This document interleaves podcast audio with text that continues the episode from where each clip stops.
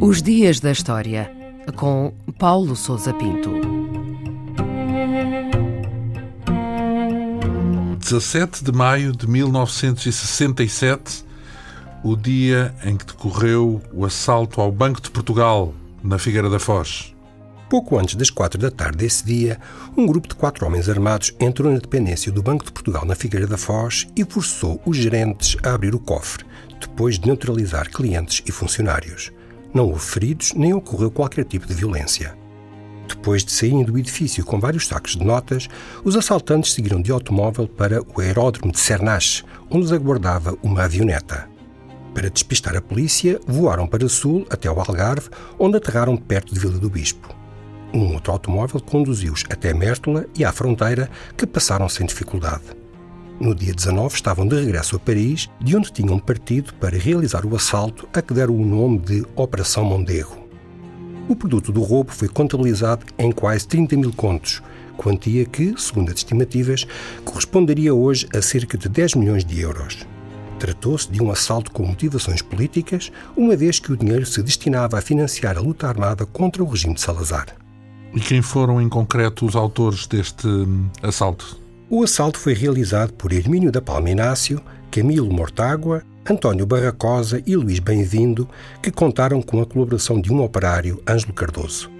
Tratava-se de um grupo ligado aos setores anti-salazaristas no exílio e que havia já desencadeado ações anteriores.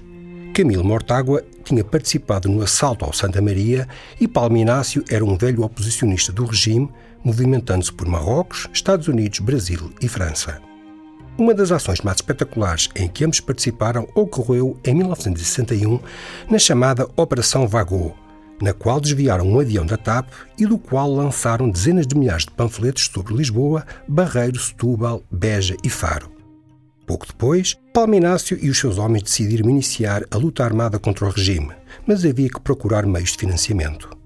O assalto da Figueira da Foz foi, portanto, cuidadosamente planeado e, para esse efeito, o grupo entrou clandestinamente em Portugal com meses de antecedência a fim de examinar as condições no terreno e todos os passos da operação.